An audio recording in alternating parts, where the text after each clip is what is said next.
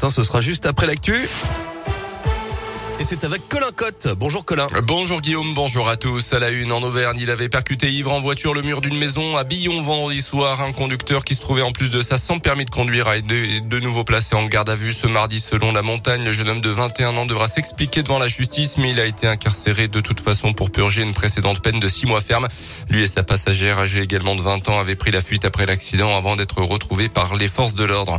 Un ado de 16 ans convoqué devant la justice pour enfants après avoir semé le trouble au centre de l'enfance et de la famille de Chamalières le week-end dernier. Tout a commencé euh, par une rixe entre ce jeune garçon et notre pensionnaire du foyer. Euh, le premier soupçonné d'avoir menacé avec un couteau de cuisine la seconde et d'avoir commis également des dégradations dans le bâtiment. Il a pu être arrêté puis laissé libre à l'issue de sa garde à vue avant d'être relogé dans un hôtel.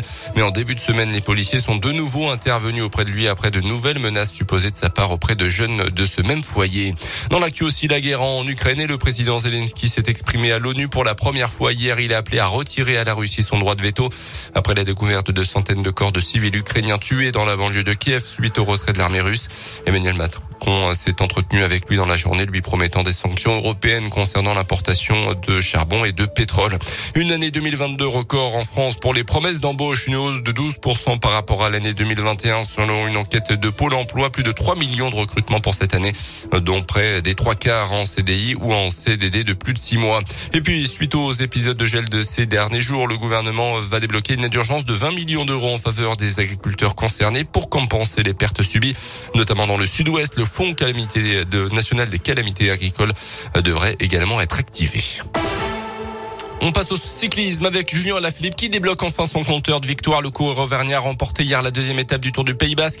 Première victoire de la saison, un soulagement pour le champion du monde en titre qui a vécu des moments compliqués ces dernières semaines, Johan Paravi.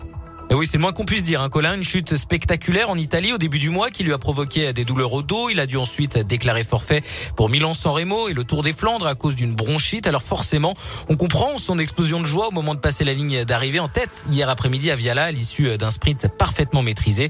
Le coureur auvergnat a d'ailleurs pu compter sur le très bon travail de son coéquipier de chez Quickstep, Remco Evenpool, dans les derniers virages pour s'imposer devant son compatriote Fabien Doutet. Julien Lafilippe qui débloque donc son compteur. Il n'avait plus gagné depuis son triomphe aux mondiaux en septembre dernier. De quoi lui donner de la confiance pour les prochaines échéances. Et l'autre Auvergnat à suivre sur ce tour du Pays Basque, c'est le Clermontois Rémi Cavagna, toujours en embuscade puisqu'il occupe la troisième place du classement général à 16 secondes du leader, le Slovène Primoz Roglic. Merci Joanne. Direction aujourd'hui la province basque d'Araba à l'occasion d'une troisième étape entre Laudio et Amorio avec notamment donc au programme pour cette troisième étape du Tour du Pays Basque l'ascension de deux cols de deuxième catégorie au programme. 9h04